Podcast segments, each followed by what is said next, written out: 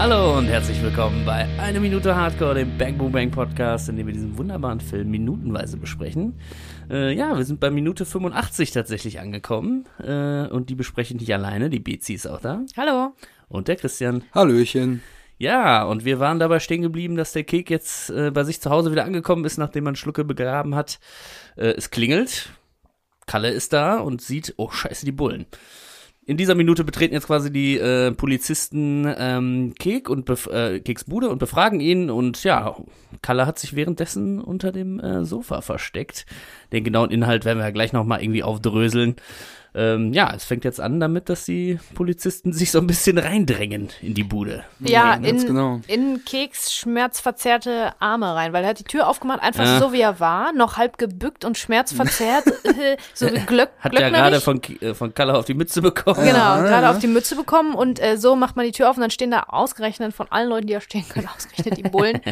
Und äh, wie wir im weiteren Verlauf merken, äh, also wir kommen zu dem Schluss, die sch- schnallen ja gar nichts, aber so ist es auch nicht. Ne? Die haben auch ihren Style. Ja. Ähm, ja, und dann gibt es, äh, also Ja, unser Blick wird verstellt von so Schatten, ne, von Ja. so nicht erkennbaren Genau. Schatten.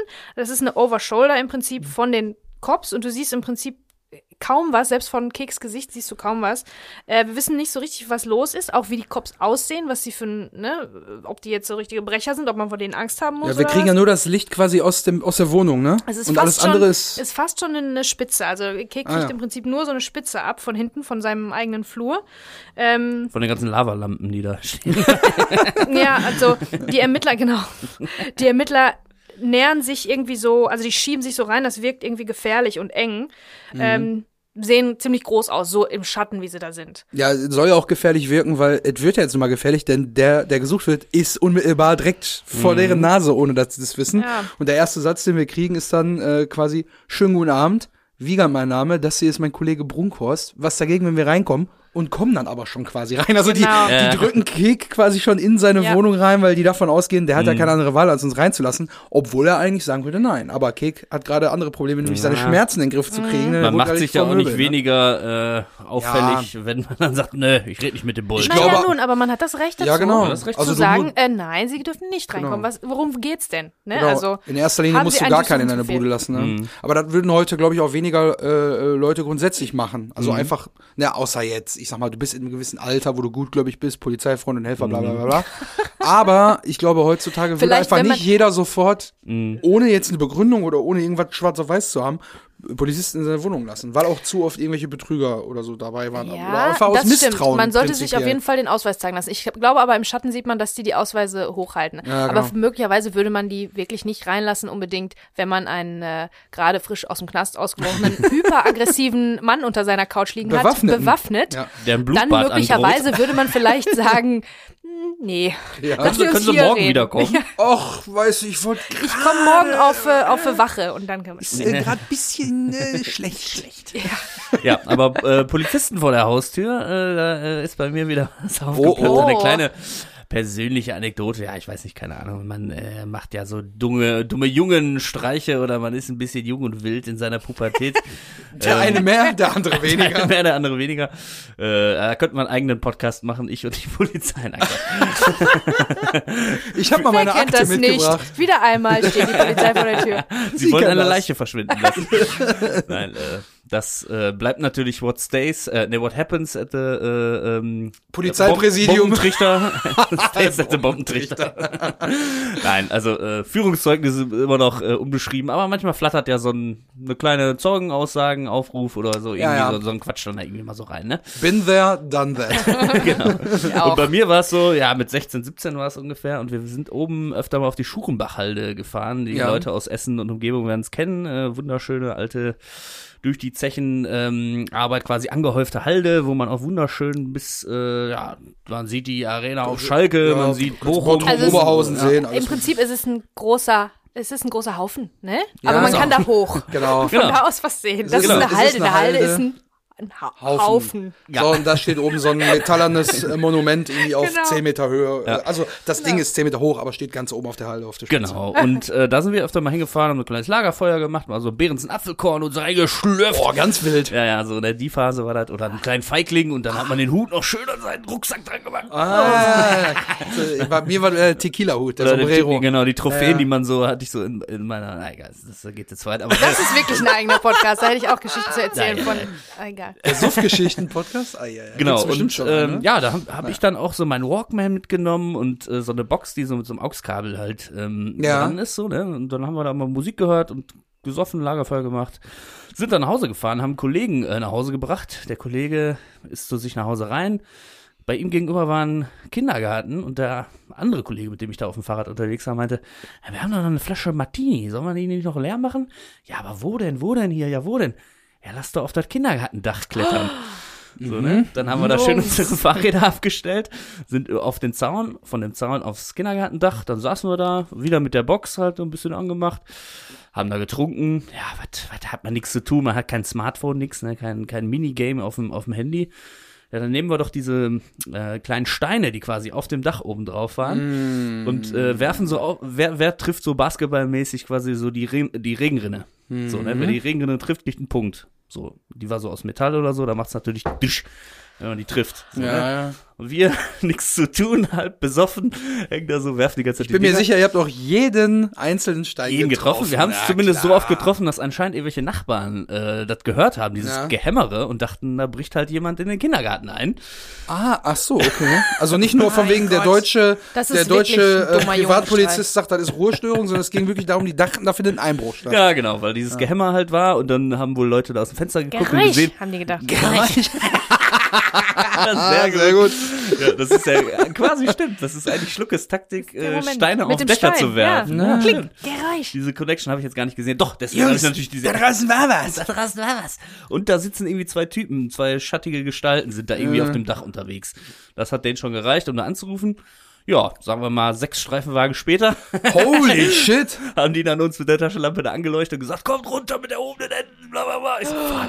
Ja, hab natürlich äh, meine Box da wieder in den Rucksack gepackt, so, da so voll äh, kleinlaut halt runtergestiegen, so, ja, warte, wir haben doch nur hier die Pulle leer getrunken, wir wollten doch nur irgendwie, ja, was macht ihr da oben auf dem Dach, bla bla bla, ist ja auch, äh, ja, wie sagt man? Hausfriedensbruch. Hausfriedensbruch, genau, ne, aber eigentlich hat man da halt nichts zu suchen. Kenn mich aus. Naja, und dann haben die uns da befragt, haben natürlich geguckt, die Fahrräder, was sind das? Dann war das noch von einem Kollegen von der Schwester, so ein Damenfahrrad, was ich da hatte. Oh, dann gilt's wieder als äh, Verdacht wo ich dann auch nicht, geklaut ja, und so. wo ist denn hier die Nummer, diese Nummer, die man da kriegt? Ich, so, Seriennummer. ich weiß nicht, wo die Nummer ist, nicht mein Fahrrad. Gucken Sie, das ist ein Damenfahrrad. Ja, doch geklaut. Ja, also voll in der Nummer wird drin. immer schlimmer. Also ja, mach doch mal den Rucksack auf, machst den Rucksack auf, ist da eine Box drin, als wenn du die jetzt aus dem Kindergarten gerade geklaut Ja. hast. So, so, warum hat er eine Musikbox damit? ist doch klar. Ne? Und damals war das ja so noch nicht eine- so. ja, Heute okay, rennt ja so jeder eine 13-Jährige tragbare, mit so einer JBL-Box rum. Ja, ne? genau. Ja. Ja. Also, kam alles zusammen, hat dann aber gesagt, okay, sind ja keine Einbruchspuren da, wir haben auch irgendwie kein Werkzeug dabei oder sonst was. Wir haben dann gesagt, ja, wir haben hier die Steine mal auf die, auf die äh, Rinne halt geworfen und dann, ja, die ist ja verbeult jetzt und so, äh, kriegt, da, kriegt da noch Bescheid, bla bla bla. Haben die uns dann halt nach Hause gefahren, zuerst meinen Kollegen, dann mich und dann musste ich halt mit dem Bullen zusammen quasi zu meiner Zur Haustür Tür. gehen, au- aufschließen und dann habe ich den nochmal gefragt, ich ey, soll ich jetzt wirklich meine Eltern wecken? Ist da überhaupt nichts passiert? So, so ein jung, dummer Jungenstreich. Boah, ich komm. bin so gespannt, wie deine Eltern reagieren. Ich kenne die ja so gut. Das und dann, so richtig dann gut. bin ich da halt so zu Hause rein. Also, nee, ich gehe jetzt nicht, bis deine Eltern hier draußen sind, ne? Sonst komme ich Mhm. halt rein oder keine Ahnung, aber dann klingel ich halt oder sonst irgendwas. Ich so, fuck, dann zu meinem Schla Schlafzimmer meiner War Eltern. das, von welcher Uhrzeit reden wir? Keine Ahnung, zwei, äh, zwei, drei Uhr oder so Ah, wahrscheinlich. okay, aber okay. ich war halt auf jeden Fall noch minderjährig, deswegen mussten die mich halt Ja, auch irgendwie ja, abliefern, so. Hatte ich auch schon mal so eine Ähm, Eskorte. ja, und dann irgendwie klopfe ich halt so bei meinen Eltern im Schlafzimmer. Ich so, "Hä, was ist los? Ich so, äh, hi, ich bin's, äh, äh, da ist ein Mann im Flur.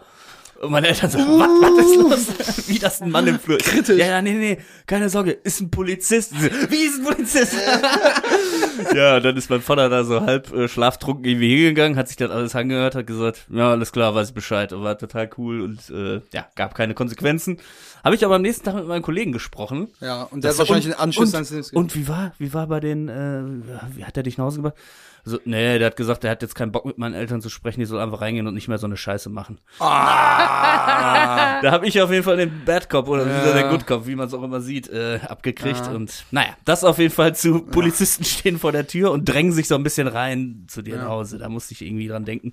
Und hab euch jetzt, ich denke mal, die, die Minute, die ist zwar auch gut gefüllt, aber ich dachte, Zeit für eine kleine Ja. persönliche Ja. Anekdote kann ja auch immer mal sein. Da oder? Ja, lieben die Leute da draußen ja auch, wenn wir auch mal ein bisschen Ja, die einen sagen so, die kommen. ja.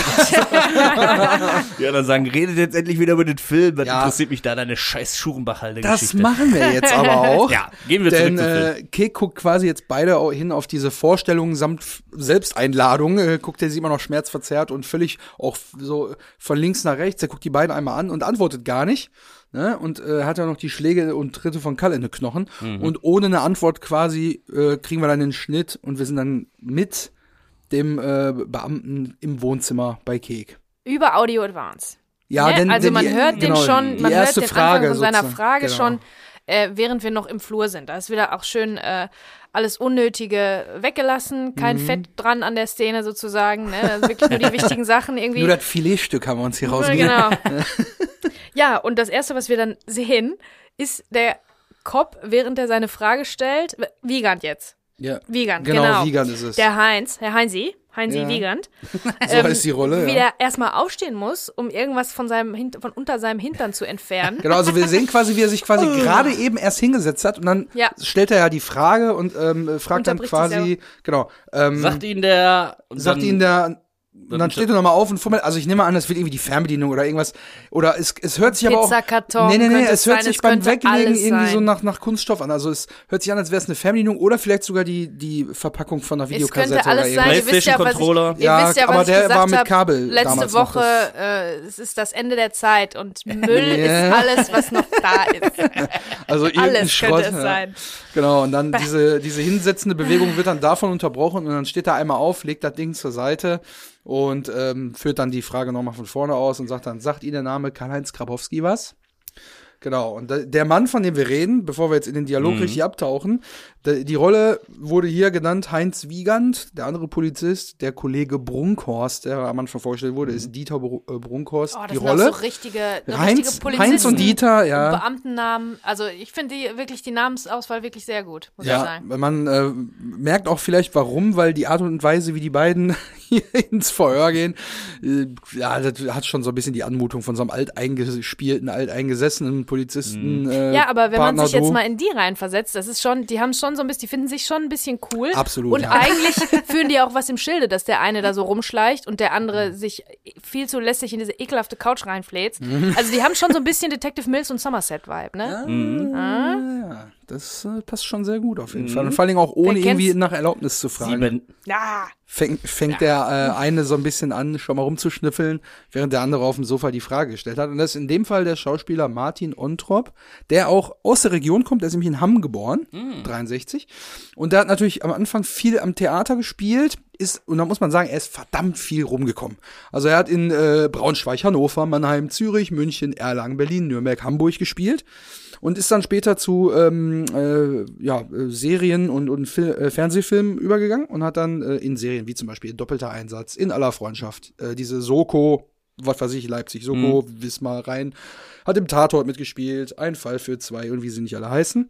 Hat dann allerdings ähm, 2017 einen ganz anderen Schritt gemacht. Er ist nämlich mit seiner Familie nach Peru gezogen. Eieiei. Cool. Und äh, da hat er nämlich ähm, am Collegio Alexander von Humboldt äh, als Theaterlehrer gearbeitet tatsächlich und hat dann sogar noch für ein Musical ähm, zum 250-jährigen Jubiläum von Alexander von Humboldt ähm, ein Libretto geschrieben und führte 2019 auch die Produktion und auch die Regie von diesem Stück. Wahnsinn. Und ist 2020 dann aber wieder zurückgekehrt und arbeitet und lebt jetzt wieder in Berlin. Also der hat einen richtig krassen Weg hinter sich, der Cool, ist ja. viel um, um die Welt gereist.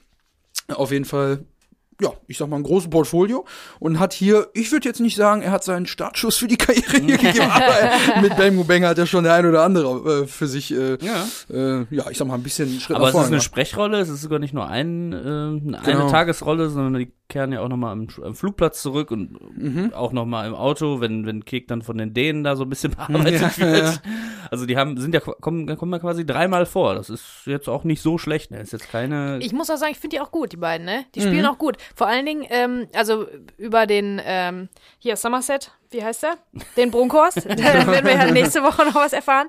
Ähm, aber ähm, hier der Wiegand, der, der hat so ein bisschen, also wir denken jetzt in erster Linie, oh, der, der Bulle, wir sind natürlich auf der Seite von Kek, ne? Also der ist ja unser Held und wir wollen natürlich nicht, dass da irgendwas aus, auffliegt. Und dann ist der so cool und lässig und fläzt sich da rein und will irgendwie mit Kek sich verbrüdern, gefühlt. Und äh, äh, am Ende ist er aber, ist er dafür zuständig, den abzulenken, während der andere sich um, rum, während er rumschnüffeln kann. Ne? Also so blöd, wie der da spielt, ist er am Ende nicht. Und ich finde das ähm, gut gemacht. Für so eine kurze Rolle, Rolle Ja. für so einen kurzen Auftritt, finde ich, hat das schon einige, einige Schichten, weil man fragt sich, also später, also, sorry, ich greife schon wieder vor, aber Ja. man fragt sich, warum macht er da so einen blöden Trick und irgendwie so, Ja. was soll denn das? Und aber das hat Ja. schon irgendwie seinen Sinn. Ja, wir haben das ja gerade kurz angesprochen, schon von wegen, die fühlen sich eigentlich ganz cool. Das entwickelt sich jetzt im Laufe dieser, dieser Minute heute. Ähm, endet natürlich auch in der nächsten Woche dann nochmal in so ein bisschen einer kleinen Auflösung davon. Aber hier beginnt es jetzt damit, er versucht jetzt ein bisschen auf Kumpeltour äh, Kek auszufragen und wir kriegen in dieser ersten Frage schon die Gefahr suggeriert, denn wir kriegen so einen leichten vertikalen Schwenk. Wenn er die Frage stellt, sagt ihm der Name Karl Skarbowski was und dann kriegen wir den Blick einmal unters Sofa und sehen halt, dass Kalle da schon mit der Knarre im Anschlag nach oben Genau. quasi in den Arsch des Polizisten zielt. Dann sehen wir nochmal den, äh, ich nehme mal an von Hot Flash Olaf, äh, dass das eiserne Kreuz auf seiner, äh, auf, seiner, auf seinem Handrücken. ja. Ähm, ja, und dann geht der Schwenk wieder hoch und ähm, Kek antwortet quasi aus dem Off, ja, das war mal ein Kumpel von mir. Und dann kommt jetzt wieder die klassische Ermittlerfrage als nächstes von, ähm, von Wiegand, der sagt nämlich, wann haben Sie den äh, Herrn, nee, wann, wann haben Sie denn Herrn Grabowski das letzte Mal gesehen? So, dann kriegen wir wieder so eine, ich glaube, so eine totale so ein bisschen, ne? Wo man dann äh, einmal so ein bisschen das Wohnzimmer nochmal sieht, das haben wir schon zu Genüge besp besprochen. Ja, ja. Und man sieht wieder ein Wimmelbild aus verschiedenen Ja, 70er genau. Jahre Tapeten und, Und der- Decken und Der Wiegand ist halt wirklich eingerahmt von diesem ganzen irren er thront da Scheiß. im, im Müll sozusagen. Ja, genau. gerade, ja. Und ähm, das, das ist natürlich auch schon wieder so ein bisschen desorientierend. Also der sitzt da, diese eine Person sitzt da und wie soll man den Überblick über diese Situation äh, kriegen? Also das will das so ein bisschen symbolisieren, ne? dass das alles da so wild ist im Hintergrund. Man hätte auch was, was Sortierteres äh, in den Hintergrund nehmen können, obwohl es gibt nichts Sortiertes in Keks Wohnung, aber man hätte das anders Ja. einfassen können, dass es nicht ganz so wirsch wirkt. Aber das äh, symbolisiert natürlich, dass diese ganze Situation zu groß und zu wild ist, Ja, dass die absolut. Bullen das verstehen können. Ja. Also doof sind die nicht, aber diese ganzen äh, Verstrickungen da, das ähm, raffen die erst ganz zum Ja, Schluss. das plus, dass ja quasi auch die Wände mit den verschiedensten Tapeten aus den 70ern Das meine ich, eigentlich ja. auch ein Abbild sind von, von Keks Innerem, aktuell ja auch, sowieso, ne? Weil er ja so viele Baustellen gerade hat, ne? Mhm. Der hat ja gerade einen beerdigt, der ist dem Kalle immer noch Geld schuldig. Das ganze Kampmann-Ding hat den auch noch nicht in Ruhe gelassen. Seinen Daumen hofft, dass er wieder, Ja, ja. er hofft, dass er wieder verheilt und wieder ganz normal benutzbar ist. Also der hat ja gerade so viele Probleme. Sein Wagen ist komplett am Ende, der ja eigentlich sein einziges Hab und Gut so richtig noch ist, ne, Ja. neben dem ganzen Schrott, den er sich von dem Geld gekauft hat. Also das ist ja quasi einfach nur ein Spiegelbild dessen. Und da drin sitzt dieser Polizist jetzt in diesem Wimmelbild. Und wir sehen hinten rechts in der Ecke nochmal so einen, so einen Spider-Man-Pappaufsteller. Also Spider-Man wirklich eine prominente Rolle bei Keks Interessengebieten sozusagen. ja, und ähm, Ich, ich würde jetzt nochmal drauf eingehen, dass wir sehen, dass Kalle da quasi unterm, Genau. äh, unterm, äh, unterm Sofa quasi sitzt, Ja. was ja also liegt. liegt, genau, was, was wir wissen, was Kek weiß, was aber der Polizist nicht weiß. Mhm. Äh, und das äh, nennt man quasi in, im Film äh, Jargon die Suspense quasi, dass wenn der Mhm. wenn der Zuschauer quasi einen Wissensvorsprung hat vor den Figuren im äh, im Film. Mhm. Und geprägt hat's natürlich der Master of Suspense, Alfred Hitchcock. Natürlich, wer sonst? Ne, das verbindet man eigentlich immer damit. Ich meine, der kommt jetzt auch ziemlich häufig hier im Podcast vor. Er hat ja viele Sachen auch einfach nicht nur sehr gut gemacht, umgesetzt, sondern halt auch sehr gut darüber gesprochen. Da gibt's ja diverse Literatur auch dazu. Der hat die Sachen echt wirklich sehr auf den Punkt gebracht. Und hier hat er halt auch das Beispiel äh, gebracht, wie er den Suspense erklärt. Und da hat er gesagt, also er grenzt das erstmal ab zum Surprise quasi. Suspense und Surprise sind zwei verschiedene Sachen. Surprise ist quasi, wenn ähm, zwei Leute sitzen am Tisch, unterhalten sich über irgendwas und am Ende geht eine Bombe hoch, puff, du überraschst dich, oh fuck, so, ne, dann bist du halt ganz kurz entertained und denkst, oh krass, damit habe ich jetzt nicht gerechnet. Ich bin dein Vater, effektmäßig. genau. Und Suspense ist quasi so, ähm, der Zuschauer würde jetzt wissen, dass diese Bombe unterm Tisch ist. Und und, hört und hört den beiden zu und denkt so, boah, wie können die sich jetzt hier über, was weiß ich, was Triviales unterhalten, wie Fußmassagen oder sonst irgendwas. ne? Das ist das Erste, was dir einfällt. Geil. Ja, das ist jetzt das triviale Unterhaltung, wie bei Ja. Tarantino und so, ne? ähm, unterhalten sich über irgendwas Triviales und denken so, nein, die Bombe, der Koffer, der ist doch da. Ah! Und so bist du halt über diese fünf bis zehn Minuten, wo die sich unterhalten und du weißt, oh, um Viertel vor geht die, geht die Bombe hoch. Ähm, da gibt's auch einen geilen Clip, könnt ihr mal gucken bei YouTube, wer da Interesse dran hat, äh, von einem kleinen Jungen, der quasi bei dem äh, Sabotage oder Sabotage ähm, aus den 30ern, 36 oder so, keine Ahnung 30ern, ja. gibt's auf jeden Fall äh, komplett bei, bei YouTube, wo dann auch ein kleiner Junge mit einer Filmrolle äh, da eine Bombe drin ist und er ist quasi so ein Botenjunge und soll Ah, diese, ja. diese Bombe halt bis Viertel vor irgendwo hingebracht haben. Und dann guckt er sich dann, ist dann eine Parade und so, und dann hält der Polizist ihn noch auf und sagt, nee, bleib mal hier stehen, mitten in so einer Menschenmenge, so, wo die Bombe natürlich noch beschissener hochgehen kann. Äh, guckt sich da dann so, ach ja, hier die Pferde und so kommen da vorbei, äh, ne, so die Garden von, äh, Guards von den, von der Queen und so alles, ne, stolzieren da vorbei.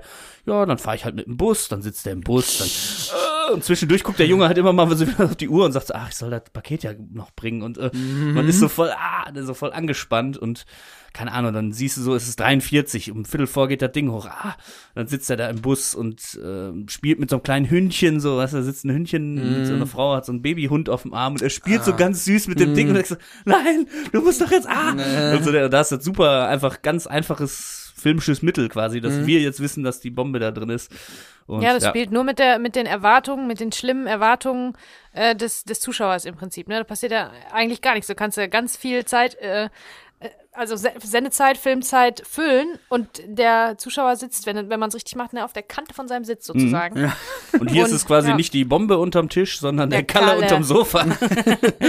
So, wo wir dann halt wissen, oh, ey, geht, kann ja auch hochgehen wie eine Bombe. Er hat letzte Woche gesagt, ey, das endet hier in einem Blutbad, wenn das rauskommt oder wenn die mich finden oder wie auch immer. Ich gehe nie wieder in den Ja, Knast. ja man traut ihm das auch, man traut ihm das auch einwandfrei zu, Ja, voll. dass er zwei Bullen da bei Kick Wenn zu Kick da jetzt irgendwie so nach unten umnietet. zeigen also, würde oder irgendwie so, Ja, der wird das merken, dann würde Kalle sofort losschießen. Ja, den Moment, den bekommen wir ja noch. Äh, ne- ja, am Ende der heutigen Folge ein bisschen sehen schon mal so angedeutet. Seine crazy Eyes. Ja, ganz genau.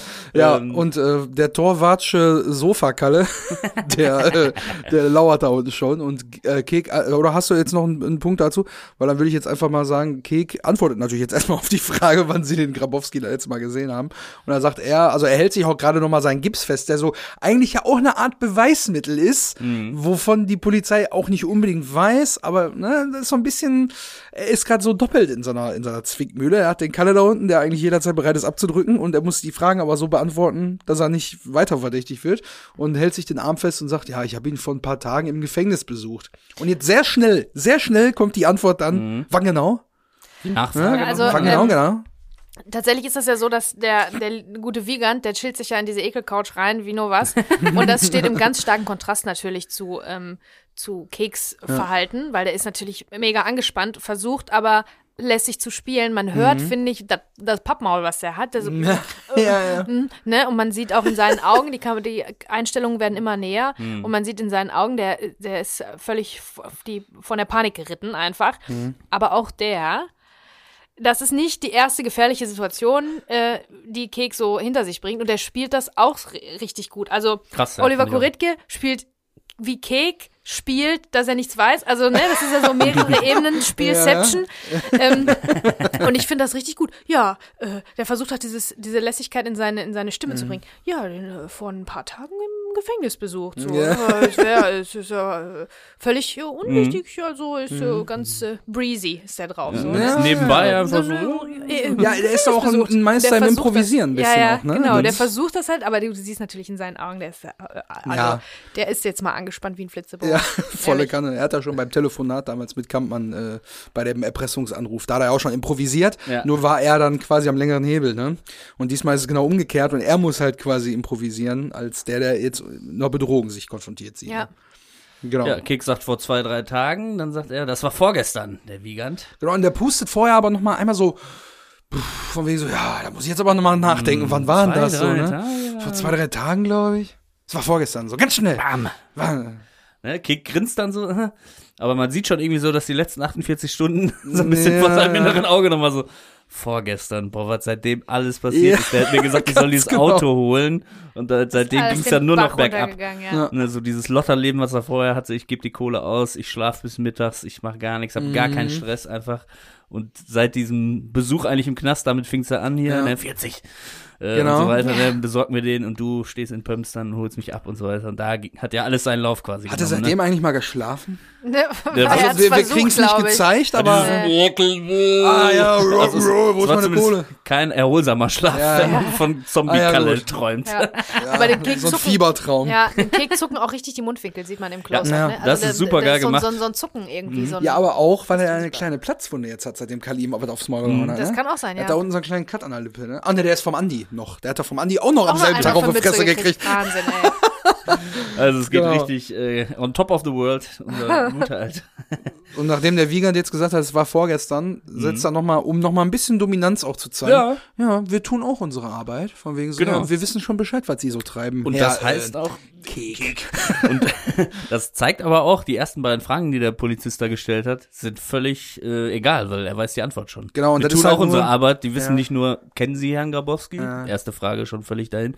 Wann haben Sie ihn das letzte Mal gesehen? Wissen wir auch schon. Ja. Ne, das ist natürlich stimmt. jetzt auch der Moment bei Kek, wo er sagt, oh, der fragt mich ja was, weiß das aber eigentlich schon. Okay, die sind hier Also ich hätte irgendwie, nicht lügen ne, die, ver- dürfen mäßig. die ja, vermuten jetzt schon irgendwie was, dass ich da auch was mit zu tun habe. Ist ja klar, jemand ist da fünf Jahre in Knast. Wie lange war der im Pissbunker? Äh, zweieinhalb Jahre. Zweieinhalb Jahre in die Pissbunker verbracht, ne? Ja. Und ausgerechnet zwei Tage nachdem der Kollege da war, Mhm. ähm, Ja. bricht er aus. Das ist ja, Ja. auch irgendwie nicht, nicht so, so richtig zufällig, ne? Genau, und äh, also im Prinzip so, rhetorische Fragen, die er selber schon beantwortet hat und einfach nur ein Test, um zu gucken, ne? Wie reagiert er auf meine Genau. Fragen, sagt er die Wahrheit, um einzuschätzen, wie das nächst, also der nächste Schritt im Gespräch dann aussieht. Und während er dann sagt, ja, wir tun auch unsere Arbeit, und dann wendet er sich einmal rüber und guckt so Richtung Küche, weil der andere Kollege ja währenddessen unerlaubterweise da rumschnüffelt. Ja, wir ja, wir das sehen es ja auch gar nicht, ne? Wir ne? se- Genau, das ist einfach nur so, um zu zeigen, so, ach ja, da, ich, ich habe noch einen zweiten Kollegen dabei, der sucht nämlich hier gerade nach was, was Mhm. wir suchen. So einfach nur um Kick noch ein bisschen mehr unter Druck zu setzen. Ne? Verunsichert ihn damit total auch. Da habe ich dann auch überlegt, ob das nicht irgendwie auch ein bisschen Sinn gemacht hätte, für Kalle sich woanders zu verstecken. Als im Wohnzimmer, weil das ist ja ein Haus. Das muss ja, Ja. ein, das muss ja ein oben haben oder sogar ein Keller vielleicht. Ja, aber wir wissen ja, dass Kick diesen Raum nicht verlässt, weil wahrscheinlich der Zugang nach oben oder nach unten nicht mehr ja, aber begehbar Kalle ist. hätte den ja, also Kalle Ja, hätte aber den es vergessen. Aber vielleicht schnell musste gehen, das ne? schnell gehen, keine Musste Ahnung. gehen. Und er hat halt hat er Glück, die richtige Entscheidung getroffen. er hat und, und er hat Glück, dass ähm, die Bude so wild ist, weil da fällt natürlich dieser äh, Flieder metallicfarbene Anzug einfach unter der Couch. Sieht kein Mensch, ne? Das könntest du in einer anderen Bude, könnte der sich nirgendwo verstecken. ne? Also, ja, stimmt. Und, Ja. und es ist natürlich auch so, er will natürlich auch hören, wie Kek sich jetzt hier verhält. ach ja, Ne? klar, also er stimmt. kann ja jetzt Ja. nicht in den Keller gehen und dann sagt Kek natürlich, der Typ ist im Keller. Holen Sie, holen Sie das SEK. ja, ja. ne? Oder irgendwie ziehen Ach sie die so, Waffe und okay. der kommt Kalle nicht mehr raus aus dem Keller. So, also ich habe den schon lange nicht mehr gesehen. Und zeigt dann so runter, also hm, unauffällig. Stimmt. Ja, also Ja, da habt ihr recht, da habe ich nicht Ne? drüber nachgedacht. Und ja. es ist natürlich auch so ein richtig offensichtliches Ding, die Couch, auf der der Polizist sitzt. Darunter guckt natürlich dann irgendwie keiner nach. Vielleicht hätte der sogar unter den anderen Couchen irgendwie Mhm. nachgeguckt, aber aber es gibt ja nichts, wo man drunter gucken kann, weil alles voll steht. ja, ja. Ja, selbst sein Bett, was ja auch kein Bett ist, da kann man auch nicht drunter gucken, weil da ist halt nur ein Brett. So, da ist halt kein Bettkasten, nichts. Ne? Ja, Naja. Kek tut jetzt ganz unschuldig und fragt natürlich, ach ja, äh, was ist denn? Ja. Also, der ist echt so. als hätte er nicht pfiffiger. mitgekriegt, dass sein Kollege, den er noch vor zwei Tagen besucht hat, Ja, der muss ja jetzt ist. die Geschichte, der muss ja jetzt die Realität von dem, was er dem, dem, dem Bullen weismachen will und von dem, was er wissen könnte, ohne was Kriminelles getan zu haben, das muss er ja jetzt voneinander trennen. Und ich glaube, das kann er gut. Das macht er auch nicht zum ersten Mal. Ne? Ja. Also, das, äh, ja, Das ist ein, ein Katz-und-Maus-Spiel der Improvisation hier. voll, ist voll das Katz-und-Maus-Spiel. Das kriegt ja auch sogar äh, so richtigen Western-Charakter jetzt, weil die, Ja. die, die Einstellungen werden immer näher. Die Musik klingt auch so ein bisschen Ah, ja, Western-mäßig. ne? Die hat ja. so Schläge dann, wenn das äh, Close-Up kommt. Sind wir da schon? Ist das schon das Close-Up vom, vom Kalle jetzt von den Augen? Nee, nee, das Nee, kommt nee. erst ganz am Ende der, der Minute. Aber Ja. es ist halt so, dass wir quasi immer näher, also so, sowohl auf Keksgesicht Genau. äh, rankommen, aber auch auf den äh, Polizeibeamten immer mal wieder im Wechsel mit, dass man unten auch mal so ein bisschen die, die äh, violette Schlangenoptik-Bluse da unten Genau. sieht. Ähm, Und da guckt Kek dann auch so ein bisschen nach unten so ja. einmal. Ne? Und das ähm, lässt sich auch ziemlich viel Zeit. Äh, also ne, es fühlt sich an, als wäre das lange, weil das ist natürlich auch so ein Faktor bei Suspense, dass sich das für den Zuschauer so lang anfühlt, dass die da gucken und sprechen und man Mhm. denkt, haut endlich ab und so. Außerdem ist das auch ähm, ganz prominent und ganz berühmt geworden, dieser, diese Art von Schnitt und Kameraeinstellung ähm, über den Westernfilm. The Good, The Bad and The Ugly. Ich vergesse immer, welcher das auf Deutsch ist. Ich glaube, zwei glorreiche Halunken. Yes. Ja, Yes. genau. Ähm, da ist natürlich diese ganz berühmte, guck mal hier, die zwei kennen sich aus. Ne? So Ja, geht so, geht so, aber ja, davon kennt man ja schon. Westernfilme, ne? Ja. Das ist überhaupt Ich habe nicht mein nicht Ding so viele eigentlich. gesehen. Ich habe ehrlich gesagt nicht so viele gesehen. Aber das ähm, tatsächlich ist das natürlich bemerkenswert und super gemacht ähm, von äh, Sergio Leone damals, dass die drei beim Showdown, Lee Van Cleef, Clint Eastwood und Eli Wallach, Eli glaube Wallach, ich. Ja, genau. Guck mal her. Du hast, Ja, du hast mir doch ein. T-Shirt geschenkt Ja, von den stimmt, ja, drei. ich hab dir Das sind doch die drei. Augenausschnitte Genau, drauf, genau. ne? Genau, Ja, ja. und diese Close-Ups, ne? Und da geht's Passt ja mir langsam leider hin. nicht mehr. Da geht's, da geht's halt aus den Totalen, aus den jeweiligen Totalen hin. Die drei stehen in so einem, wie in so einem riesig großen ähm, Dreieck im Showdown, der Schlusskampf. Und die Frage ist, wer schießt zuerst? Wer stirbt jetzt? Mhm. Irgendwer stirbt, muss. Ne? Und ähm, das wird auch ganz, ganz, ganz lang gezogen, über die Schläge von der Musik nochmal betont, parodiert immer deshalb, wieder ja. näher, bis du nur noch die Augen siehst.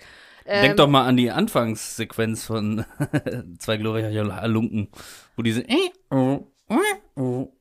wo dieser Que dieses Quietschgeräusch ist und dann sie, kommt diese erste Schießerei, die ist glaube ich eine Viertelstunde lang, bis dann überhaupt mal irgendeiner was sagt. Boah, das So. wäre ja nichts für mich. Das Ne? Ich, ist- das, ich glaube, das Ja. ist auch kein, kein Genre, wo ich mich äh, gut reinfühlen kann. Aber es hat natürlich ganz viel, es war bahnbrechend, weil es Mhm. ist auch das, so, das klassischste, amerikanischste Genre, weil nämlich als die Filme anfingen, da gab es diese Zeit noch. Also der wilde Westen war da quasi noch am Leben. Also das ist die quasi die die, die, die, die, das Moderne. Das war damals, als die Filme anfingen, war das die moderne Zeit, das jetzt. Ne? Und ähm, hat sich auf jeden Fall äh, entwickelt in eine spannende Richtung. Es ist nicht immer so mein Geschmack, aber es ist wirklich toll gemacht. Und hier sind natürlich auch äh, ähm, Teile davon so ein bisschen äh, benutzt worden. Wird in ganz, ganz vielen Filmen ja so gemacht. Das ist auch So ein die bisschen Showdown-mäßig. Ja. Genau, High Noon.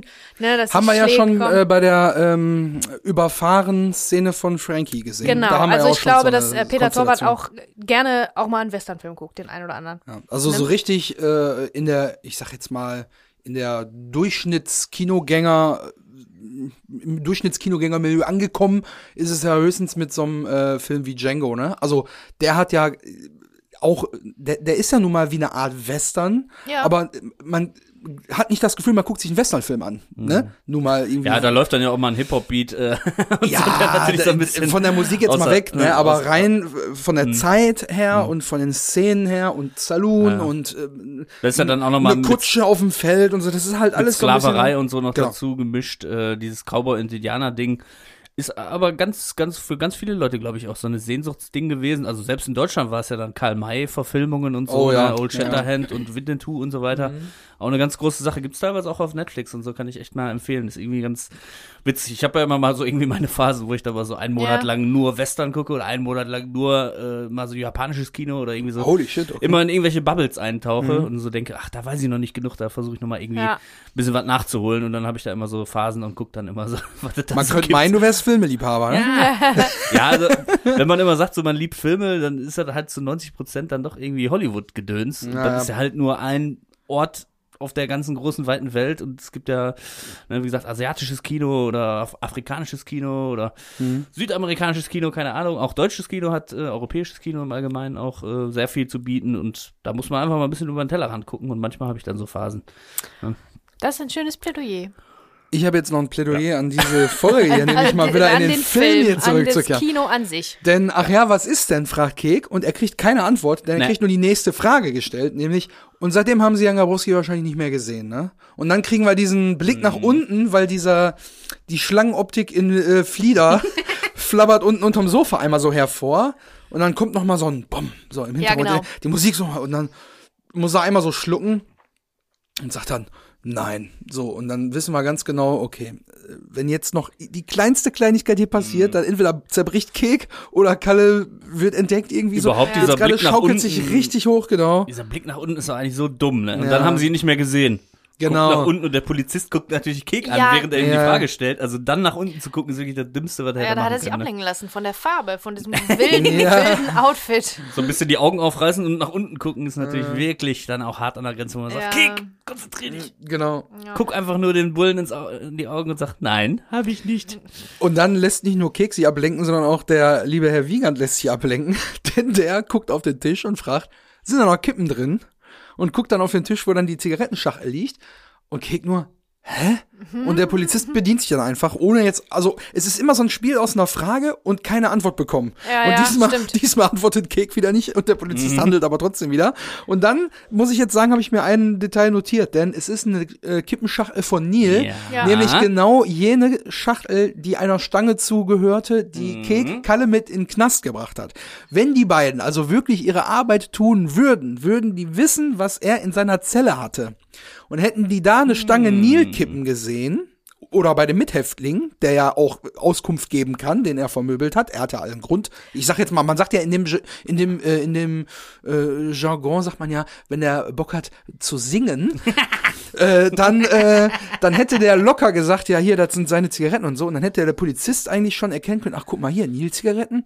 Hm, da haben wir doch in der liegt- Zelle auch genau, Der Herr was gefunden. Grabowski zumindest, raucht doch nämlich auch eine Nil, Schachtel, oder? genau, die, die der auch raucht. Also ich meine, ja, also pff, Das wäre ein Indiz ein gewesen Indiz, für den kein Polizist. Beweis. Kein Ja, Beweis, sagen wir ein. Indiz, genau. Die Schachtel kann ja jeder geraucht haben. Da Kek ja aber vorwiegend nicht so dem Tabak zugeneigt ist, sondern eher anderen Substanzen. äh, werden wir nächste Woche nochmal drüber sprechen. Äh, mal, ja, gut, also ich wollte nur mal gesagt haben, es wäre Ja, ein ja. Anhaltspunkt, wenn die wirklich ihre Arbeit machen würden, dann würden sie da vielleicht drauf Was äh, kommen. die Schachtel schon für einen Weg hinter sich hat. Genau, genau. Von Kek zu Kalle in den Knast, aus dem Knast raus, dann schön hier nach Frankfurt, ja. wie wir dann nächste Woche erfahren genau. oder nächste Woche. Ja. Äh, Und jetzt wieder zurück bei Kek auf den Tisch. Ja. Und bei Kick auf dem Tisch, da kriegen wir nämlich nochmal so einen kleinen Anschnitt, denn die Bewegung nach vorne vom Sofa mit dem Griff zum Tisch, die wird so ein bisschen mitgeschwenkt. Und dann sehen wir quasi nochmal unsere allerliebste Ketchupflasche auf dem Tisch stehen, die wir jetzt schon so oft hier besprochen haben. Ja. Die taucht wirklich in jedem Ausschnitt von Kicks äh, Hintergrund äh, oder, oder von Kicks Wohnung taucht immer diese Ketchupflasche auf. Und dann ist mir noch aufgefallen, er hat da Samson-Drehtabak auf dem Tisch liegen. Äh, Pfeifenreiniger einzelne in so einer großen Umverpackung. Ah. Äh, man sieht auch so einen leichten Holzgriff, aber mehr sieht man nicht. Nächste Woche sieht man schon ein man bisschen mehr, mehr, ja. da kommen wir nochmal dazu. Der Aschenbecher, der da steht, ist rammelvoll mit Kippenstummeln und Jointstummeln. Und man sieht noch mal so den Anschnitt von so einer, von so einer Meckes-Verpackung. Wie, wie von so einer Chicken Nugget Box, glaube ich, ist Mhm. das sogar.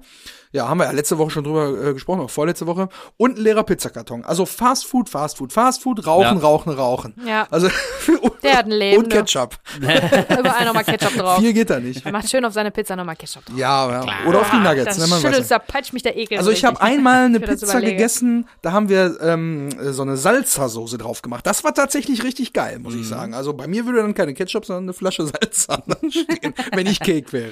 Ja, gibt ja auch Kollegen, die haben immer überall Tabasco noch stehen. Ey, meine Boah, so ey. geil, ey. Ich esse das auch super gerne. Ja. Aber auf alles so einfach Nee, drauf. ja, dann- das natürlich nicht. Passt auch gar nicht zu allem, ne? Aber wir sind ja nicht der große Foodblogger-Podcast, sondern wir Erst wenn Kalle dann anfängt zu kochen, dann können Da- wir Ja, mal- da re- da werden wir ganz kulinarisch. Zu erzählen, für ja. die kleinen Kochmäuse da draußen. Da können wir ein bisschen über das Gericht sprechen. Naja, auf kann man jeden ein kleines Rezept dann veröffentlichen. Wir werden Ja, sehen, wir wir werden sehen. Wir bleiben mal, wir erstmal hier jetzt bei der der, Sache. Genau, der Wiegand bleibt nämlich jetzt dabei. Er will unbedingt eine rauchen und nimmt sich jetzt da eine, äh, die, die Schach äh, kippen. Und dann kommt jetzt der, der skurrilste Moment eigentlich von dieser ganzen Kek-Polizeisituation.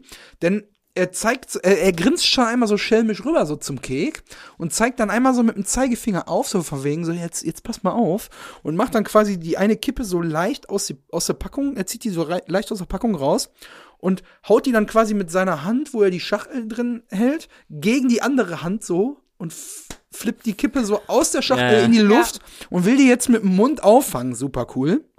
Und dann kriegen wir auch so ein, also es wird so leicht geschwenkt einmal, um zu sehen, wie hoch die wirklich fliegt, die Kippe. Und dann will er so, ja, ich sag mal, stümperhaft versuchen, dann mit dem Mund die Kippe aufzufangen. Und die fällt natürlich auf den Teppich, exakt vors Gesicht von Kalle, der dann jetzt hektisch mit seinen Augäpfeln hin und her und Sofa und Kippe und Schuhe und was mache ich, was mache ich? Und er hält ja quasi auch schon die Waffe fest. Und, Ja. ne? und das ist jetzt quasi auch schon das Ende. Aber ich muss sagen, ähm, die, die, diese, die Idee, dass man will ja gerade einen Verdächtigen befragen, warum muss ich dem jetzt einen Trick vorführen? Ja, also wie Also, gesagt, hä? das ist alles eine riesen, das ist riesen Ablenkungsmanöver. Wie mit einem kleinen Kind, wenn du dem irgendwie die Rassel vorhältst, damit das nicht mehr weint. So, hier, guck mal, hier, hier, guck mal schnell hier hin. Ja, ja. Also ich glaube, in dem Oh, was Moment. hast du denn da hinterm Ohr? Ach, während Ja, der andere genau. Kollege da Ja. irgendwelche Schränke Genau, aufmacht, meinst vielleicht du? macht er da Ah, irgendwas, ja. was man hören kann oder was, wo, wo der Keks sich jetzt nicht nach umdrehen soll. Also ich glaube, das ist alles ein Ablenkungsmanöver. Ja, das kann gut sein. Denn nach wie vor ist da hier keine Erlaubnis erteilt worden, die Wohnung zu durchsuchen. Ne? Das ist ja im, im Moment tatsächlich alles Ja, und- rechtswidrig, was hier Und, passiert. und nur weil du die zwei Bullen reinlässt zum Reden, da darf schon gar nicht der eine die Schränke aufmachen oder irgendwie irgendwelche Ja, Türen aufmachen. Wir oder wissen auch ja gar nicht, was er anfassen. macht. Darf man Wir sehen es ja zu keinem Zeitpunkt, leider, Ja, ja. was der andere Kollege da macht. Oder einfach nur, indem man fragt, sind da noch Kippen drin? Äh, was ja auch einfach die Schnorrerfrage hoch drei ist. Oder? Wenn jetzt in der Kneipe so, "Hm, sind da noch Kippen drin? Oder? das ist so eine typische Frage. Soll ich dir mal sagen, welchen Trick ich da ganz oft schon erlebt habe? Zeig mal kurz. Nee, nee, nee. Äh, ja, der ist aber auch gut, der ist aber auch gut. Wenn da Ähm, jemand eine Kippe schon anhat, dann, dann bin den, ich immer so. den ich, Trick, ne, den ich, also, ja. Zeig mal kurz, zeig mal kurz und dann nimmst du die Kippe raus. Oh, Ja. das nervt so sehr. Äh, ich weiß auch, wer das schon immer mal wieder gemacht hat. Wenn der Pegel gestimmt hat, ich schiel jetzt nicht zu dir rüber, aber ich schiel zu dir rüber. Ja. Äh, jedenfalls, das, was ich ganz oft schon beobachte, also ich bin Nichtraucher. Schon immer gewesen. Und Ah, nur weil ich, deine ich, Eltern zuhören, oder was? Nö, also, nö, nö, nö, nö, nö, nö. Die, die wissen, alles also gut. meine, Eltern haben früher ganz viel geraucht und haben dann irgendwann, ich glaube, wo wir, also meine Schwester und ich, ich glaube so sieben oder so waren, haben die komplett aufgehört und seitdem nie wieder geraucht. Ach krass. Die haben, die rauchen jetzt seit 27 Jahren nicht mehr, circa.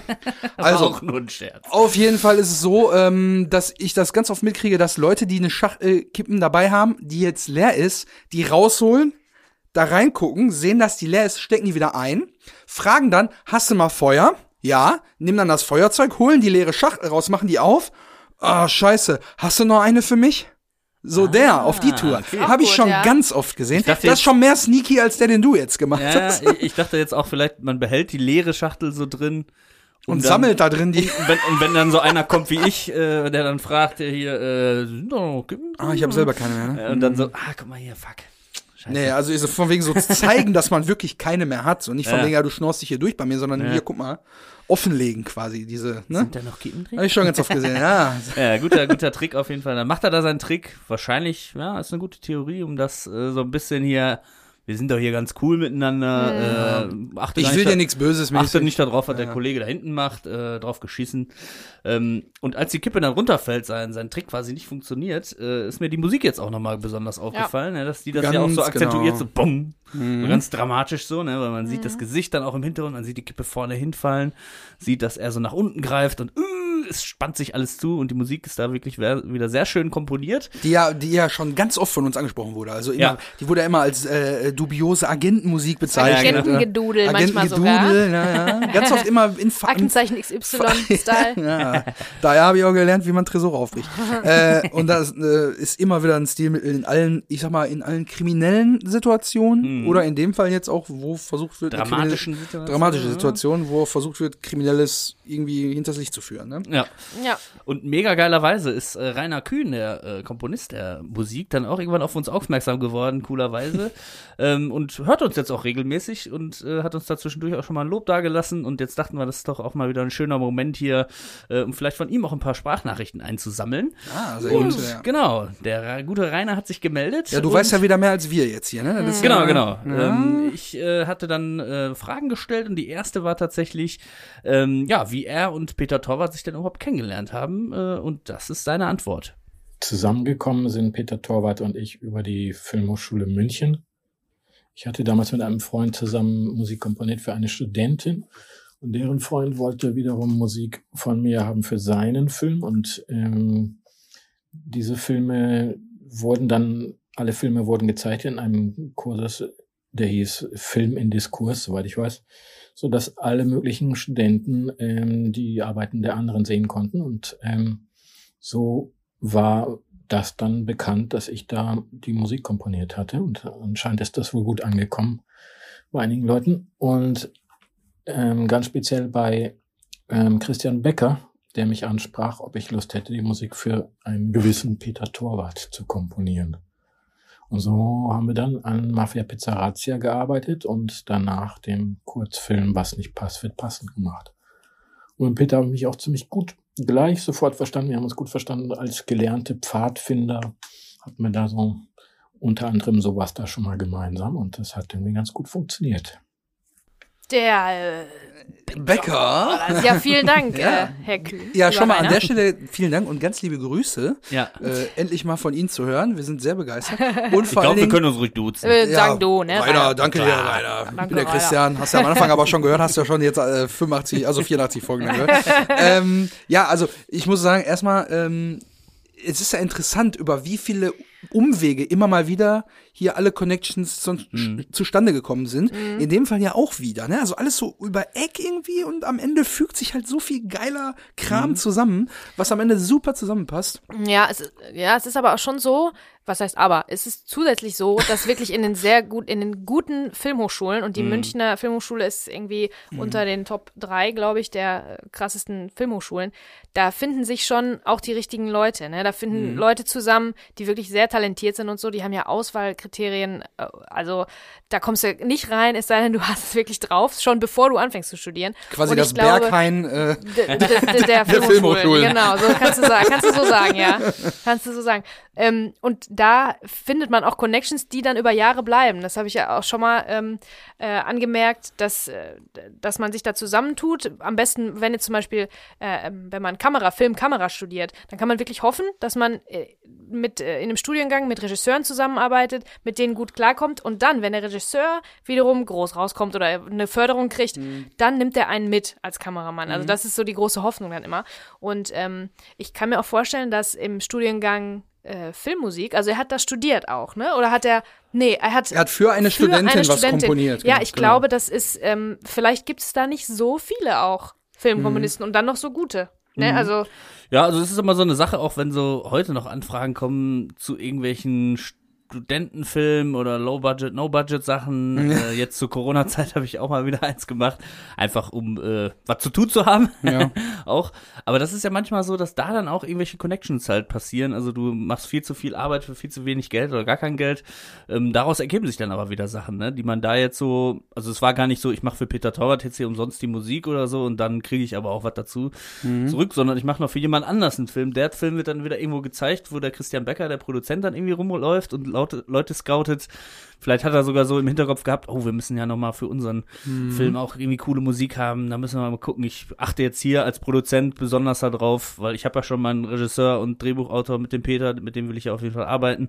Aber dann würde ich schon mal irgendwie gucken, ich gucke mir jetzt diese Werkschau, die da in der Uni war, an, speziell nach Musik, wer war das und wen kann ich da irgendwie anquatschen, so, ne? Und so kommen dann immer Sachen zusammen. Aber wie du schon sagst, da sind Fil Filmhochschulen schon auch so ein Schmelztiegel, ja, äh, wo sich Leute dann ein halt Klüngel, treffen. Ne? So. ne? Da ist schon ein Klüngel auch, die Filmwelt. Genau, Ist so. dann ist dann natürlich ein bisschen schwieriger auch ranzukommen, wenn du jetzt nicht angenommen wirst an so einer Filmhochschule, aber dafür gibt's dann halt diese Projekte, wo immer helfende Hände auch gebraucht werden und da sind eigentlich Leute auch immer dankbar, wenn man äh, dann mithilft oder lernt man wieder neue Leute kennen. Dieses Netzwerken ist dann halt beim Film auch wirklich einfach, ist so ein Klischee irgendwie so Vitamin B und so eine Scheiße, aber am Ende ist es so, es ist immer alles Teamarbeit, weil einen Film kannst du halt nicht machen, nur mit fünf Leuten. Kannst du auch, äh, gibt's ja auch Beispiele, Ja, aber wollte gerade sagen. ne. Aber aber, nicht so, ne? nicht so was Ja. schaffst du nicht. Bang Boom Bang mit so einer kleinen Crew wäre vielleicht auch nochmal schwieriger gewesen. Challenge Genau. accepted. Nein, war nicht Spaß. Genau, und dann wollte ich natürlich wissen, äh, ja, zu welchem Zeitpunkt bist du denn dann in Bang Boom Bang eingestiegen, lieber Rainer? Und das hier ist seine Antwort. Peter hatte mir von einer neuen Idee im Auto erzählt. Wir fuhren gerade am Münchner Olympiapark vorbei und da erzählt er mir diese ähm, etwas schräge Geschichte da. Und ich denke mal, da war, ich glaube, bestimmt noch kein Drehbuch da. Das war wirklich so im Anfangsstadium. Und erst viel, viel später ähm, habe ich dann tatsächlich ein Drehbuch bekommen und um mal zu schauen, was da dann so alles passieren wird. Ja. Ja. Mega random eigentlich. Die beiden fahren zusammen im Auto und Peter erzählt einfach mal eben so von der Idee, ja, die er aber da auch hatte. das, ne? dafür Super kennen wir geil. den Peter ja auch, ne? Also seine Pitches sind ja äh, bei so vielen Leuten jetzt Ja. schon irgendwie angekommen und wenn die sogar beim Westernhagen gut ankommen, dann weiß er schon Bescheid. Also ich glaube, der hat äh, eine ganze Weile auch wirklich viel äh, von seinem Projekt, was er da so am Plan dran ist, erzählt und vielleicht von wenig anderem. Weil ja. Ja. das war sein Ding anscheinend, ne? Die Leute Ja. einfach so zu überzeugen, nicht jetzt mit, mit was Schriftlichem in erster Linie, sondern erstmal mit, mit sich selber, mit seiner eigenen Euphorie, äh, die Leute da äh, zu überzeugen, ja. Ja, und man sitzt dann einfach so im Auto und fährt an diesem Olympiapark vorbei und irgendwie äh, über 20 Jahre später melden sich irgendwelche Leute bei dir und fragen, ob du Sprachnachrichten zu diesem geilen Projekt nochmal irgendwie sprechen Ja. kannst. Also wie so aus so einer kleinen Nebenbei-Unterhaltung in einem Auto dann irgendwie sowas Großes entsteht und eine große Zusammenarbeit und ja. Und ein- einer der Kultfilme der Region, der quasi für eine ganze Region auch steht, sozusagen. Äh, wie viele ja schon berichtet haben, wie wir auch schon ganz oft hier gesagt haben, konnte man jetzt vorher nicht unbedingt ahnen. Ja. Also der eine oder andere hatte schon das Gefühl, dass es ein gutes Ding wird, weil es halt auch mal anders ist als das typische deutsche Kino zu der Zeit. Und aber dass dann halt daraus so ein Ding entsteht, das konnte man nicht wissen. Und ich glaube auch Rainer war da vielleicht noch nicht so ganz von überzeugt, dass das so eine Riesennummer irgendwann mal wird. Ne? Also Ja. selbst, dass wir jetzt hier zu dritt darüber immer noch Ja, so sprechen. ne? etwas komisches Projekt, so ein bisschen wild, so, ne, wenn man so, ja, da reißen die ja so ein Tresor raus und dann, ah, ja, ja, genau, Peter. Ja. Nee, aber geil, ist doch cool, wenn da mutige Leute dann aufeinandertreffen und äh, da Bock haben, miteinander zu arbeiten. Hat sich ja auch gelohnt, auch die ganzen Elevator-Pitches. Ne, du musst alles in diesen einen Schuss reinsetzen, den du hast, und äh, den hat er genutzt, du mal. Ne? Dann Ja. siehst du mal, was draus geworden ist. Ein Baby zum Liebhaben. Wie damals, als ich, äh, als wir ähm, besoffen Ah, wegen an der irgendeiner. Theke, äh, als wir besoffen an irgendeiner Theke standen und ich sag, Christian, der Simon, der hat da eine ganz geile Podcast-Idee. Hast du nicht Bock? Simon, komm mal her, erzähl doch mal. Ja, original, einen Tag später hat er mich dann angeschrieben auch tatsächlich und meinte, hier, so und so, die Idee. Ja, und jetzt stehen wir 85 Folgen Ja. später. Wahnsinn. Ne? Geil. Ja, und was mich dann noch interessiert hatte beim Rainer, war natürlich so ein bisschen die äh, Arbeitsweise, wie das denn überhaupt so funktioniert, weil das ist jetzt auch nicht unbedingt was, wo man immer so Mäuschen schon mal gespielt hat. Also selbst ich bin dann meistens eher, wenn bei Filmprojekten irgendwas ist, auch mit den fertigen Projek Produkten dann irgendwie, äh, oder man kriegt hier drei Vorschläge oder so, irgendwie sowas. Aber wie dann jetzt wirklich die Arbeit aussieht von ihm, damals auch vor allen Dingen, ne, vor 20 Jahren, 20 Jahren, ähm, das hat mich natürlich interessiert und ja, Rainer hat da einen kleinen Einblick gegeben. Die praktische Arbeit an der Filmmusik sah in etwa so aus, dass ich eine VHS-Ausspielung bekam ähm, und der Videorekorder wohl war synchronisiert mit dem Computer, meinem ersten Mac, so dass ich ähm, synchron zum Bild arbeiten konnte. Das war natürlich ein bisschen aufwendiger, als ähm, wie man das heutzutage so hat, weil klar, beim VHS-Rekorder musste man hin und her spulen und ähm, das ist schon eine recht aufwendige Angelegenheit und die Szene jedes Mal wieder zurückspulen und wieder nochmal und wieder vor und zurück und nochmal und nochmal. Und ähm, aber das war die ähm, Weise, wie man da damals da gearbeitet hat.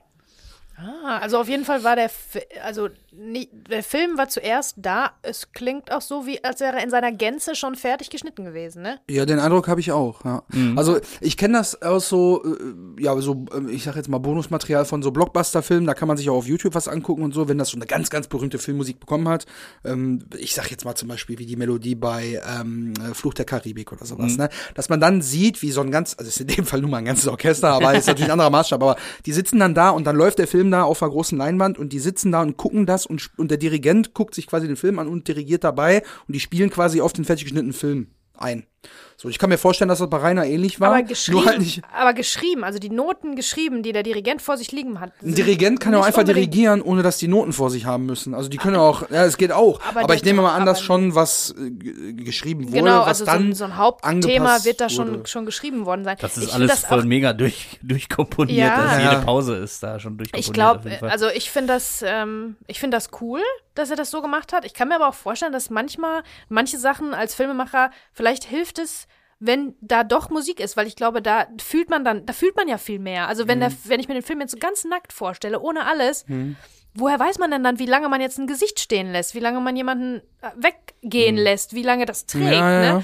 Ähm, das ähm, ist bestimmt nicht immer so. Ich weiß nicht. Also ich Ah, äh, stelle mir das schwierig vor. Ja, Manchmal. da müssen wir vielleicht noch mal im Nachtrag ein bisschen, oder hast du dann noch Infos? So, weil- Genau, also ich mir hatte jetzt nochmal ja. genau die, die Nachfrage auch, äh, wie das da mit dem Peter war und Korrekturschleifen und so weiter. Also da können wir uns am besten die vierte Sprachnachricht auch nochmal direkt anhören und dann weiter darüber. Ja, okay. sprechen, Ja, ne? bevor Also- ich jetzt wild spekuliere, dann. Das machen wir hier sehr ungern. Na, ist ja gar nicht das meine Art, ne? ist nicht unsere Art, das stimmt. okay, hier Sprachnachricht Nummer vier. Die Zusammenarbeit mit Peter ganz praktisch sah so aus, dass ich mich von Szene zu Szene weiter vorgearbeitet habe und wenn ich das Gefühl hatte, ähm, was zum Hören äh, zu haben, ähm, rief ich ihn an und er kam vorbei im Studio und wir sind die Szenen dann durchgegangen. Wenn was richtig funktioniert hat für ihn, ähm, war das immer ganz lustig, dass er meinte ja, schön gelöst. Also ich muss sagen, ich habe ähm, viele Freiheiten da gehabt, ähm, wirklich was zu erfinden und ähm, das heißt aber auch, wir haben aber auch Dinge da ähm, verändert, besprochen und wie man das dann noch intensiver noch gestalten kann und so. Also ein richtig guter Arbeitsprozess. Ja, also äh, gehe ich mal davon aus, dass äh, quasi der Rohschnitt dann da vorgelegen hat quasi, dass Ja. er darauf komponieren kann, aber da gibt's dann noch quasi die Phase nach dem Rohschnitt, das ist dann der Picture Lock, wo man wirklich sagt, also nichts am Bild verändert sich von wegen, wie lange bleibt jetzt ein Gesicht stehen oder sowas alles. Mhm. Das ist im Rohschnitt noch so, ja, in der Reihenfolge würde ich schneiden, jetzt kriegt man so ein Gefühl für die Szene, dann kommt die Musik dazu und dann kann man noch sagen, okay, wir ändern den Schnitt nochmal und Picture Lock heißt dann wirklich, am Bild wird nichts geändert, also an dem Schnitt, an den Schnitten wird nichts geändert, Mhm. Farbkorrektur kommt dann und so weiter oder ne, die Aber Filmmusik zu dem final Zeitpunkt quasi. muss man doch wirklich die Musik schon haben, oder? Oh, ja. Ja, ja, klar. Tatütata. Da gehen Zum- schon die Alarmglocken an hier. Genau, zum Picture Lock, äh, daraufhin wird dann die Musik final komponiert quasi. Ne? Holy shit, was ist denn jetzt? Ah, die Musik Die, die fahren nach Bilmerich zum Forellenzuchtbecken. ja. Ja, vielleicht hört man es gar nicht wieder auf der Aufnahme, Ja. haben wir schon öfter mal jetzt gehabt, aber genau. Ja, also denke ich mal, äh, klingt ja irgendwie nach einer guten Zusammenarbeit äh, mit so einem VHS-Player dann natürlich. Ja, und Ja. vor allen Dingen Pain in the Ass, vorspulen, zurückspulen. Ja. Vor, du hast ja auch irgendwann einen Verschleiß, ne? Also Voll, die, ja, so, ja. Stimmt. darfst du auch nicht unendlich machen, sag ich jetzt mal, ne? Aber ich glaube, also das, das Sehverhalten war, glaube ich, damals auch ganz anders, weil ich meine, wir haben uns ja auch alle VHS reingezogen bis zum geht nicht mehr. Wenn du jetzt eine VHS angucken müsstest, da würdest du ja, also da würden die Augen kaputt gehen. Das kannst du nicht mehr machen, ne? weil wir einfach was ganz anderes jetzt gewohnt sind. Die ist super scharf. Und äh, ich glaube, damals war das nicht so dramatisch. da war man das Ja. halt so gewohnt und auch, dass die, dass die abgenutzt waren, irgendwann die Bänder, dass das noch grisseliger wurde. Ich glaube, dass man hat einfach die, das, die grisselige Scheiße sich da Ja. geguckt und ich Den- fand das den- nicht so schlimm. Den Eindruck habe ich nämlich immer, wenn ich ins nicht. Bonusmaterial reinschaue, weil die, die Qualität, die ist auf jeden Fall vom anderen Stern, kann ich Ja? euch sagen. Ja, ja. Aber da komme ich dann nochmal zu. Ich, ich glaube, in, in ein, zwei Wochen oder so habe ich wieder was für euch. Sehr Äh, Da cool. sprechen wir dann nochmal drüber. Lustigerweise, also wir hatten ja auch gerade schon äh, The Good, The Bad and The Ugly. Da ist es ja zum Beispiel so, eben bei genau dieser finalen Szene, dass da nämlich die Musik schon komponiert war. Die ist ja auch äh, legendär, ne? Genau, und die haben, äh, das habe ich auch gelesen, meine ich, und die hatten die Musik laufen am Set Genau. während des Drehs, Ah, geil. so dass ja, die ja, ja. Darsteller, die Schauspieler Damit du selber in Stimmung kommst. Ja, also Genau, also wer das natürlich geil. auch wieder macht, auch nicht zum ersten Mal, dass er heute vorkommt, Tarantino, Ja. ne, der, der sagt, also ich hole mir zuerst die Musik und dann höre ich die Musik schon, während ich die Szene schreibe, habe ich dann Mhm. diesen Sound, ah, ich muss hier 70er Jahre Motown irgendwie bla bla bla und so. Mhm. Dann hört er die ganze Zeit die Musik, hat ja auch ein riesiges Musikarchiv und tippt dann dazu und hat dann quasi schon den Soundtrack fertig, bevor überhaupt eine Zeile so ungefähr geschrieben Ah, ja, ist. So, ne? okay, Und ähm, so kann sich das gegenseitig natürlich auch äh, ähm, quasi befruchten, so, ne? dass, Ja. man, dass man sagt, man hat die Musik zuerst, aber ich denke auch der gängige Weg ist natürlich, dass, dass eigentlich der Film dann fertig ist. Man spricht vielleicht dann schon, wird Peter wahrscheinlich mit äh, Rainer dann auch gemacht haben, dass er im Auto, ja, und dann stelle ich mir so vor, da ist dann so ein bisschen so Spionagemusik schon und so, also bevor die gedreht haben, Ja, ja, da klar, schon mal so ein bisschen, Idee. Ne? Ne, so ein bisschen so, was hältst du denn davon, wenn wir dann da so, so, so Sachen machen und so, ne? Das wird natürlich da sein, aber wirklich komponiert oder so wird dann erst auf dem VHS mit dem Mhm. Ja. gesynkten ersten Mac äh, wird dann da echt komponiert und ja, viel sp- spannender Einblick, äh, Einblick. Also ich Ja, finde das immer wieder vielen Dank. Äh, Vielen lieben Dank auf jeden Fall, schön, äh, schön auch in solche äh, Gewerke dann mal reinzuschauen. Ja. Natürlich sind immer die Schauspieler die, die am meisten dann im Making-of auch irgendwie zur Sprache kommen und äh, über ihre Arbeit erzählen. Aber auch die Komponisten sind natürlich großer, großer Teil. Wir haben ja schon ganz oft, wie Christian ja auch schon gesagt hat, geschwärmt von der Musik Ja. und äh, sehr, sehr schön, dass das geklappt hat mit dem Ja. Rainer. Ja, vielen, dass er hier vielen Teil Dank. Das unseres kleinen- super. mich auch gefreut. Ja. Kleinen bekloppten Projekts ist, ja. Sehr cool. Ja, und ich glaube, äh, mit der Genau. äh, lieben Sprachnachricht oder mit den lieben Sprachnachrichten sind wir jetzt, glaube ich, auch schon am Ende dieser Folge. Wir sprechen allerdings auch noch über die Szene nächste Woche, denn da wird's richtig brenzlig, weil wir ja schon gesehen haben, Kalle liegt auf Augenhöhe mit der Kippe und der Polizist setzt zur Bückbewegung an und wir wollen, wir, wir sitzen quasi auf heißen Kohlen und wollen wissen, was als nächstes passiert. Wenn ihr auch ihr das wissen wollt, schaltet gerne nächste Woche wieder ein ähm, zu eurem Lieblingspodcast, äh, zu eurem einzigen Bang Boom Bang Podcast. äh, und ja, äh, ich würde sagen, danke fürs Zuhören, macht's gut. Wir hören uns nächste Woche. Bleibt gesund. Tschüssi. Ja, vielen Dank fürs Zuhören äh, bei unserer 85. Folge. Und äh, Nicht mehr ja, viel, ne? Es ist jetzt nicht mehr lange. Mann, Mann, Mann.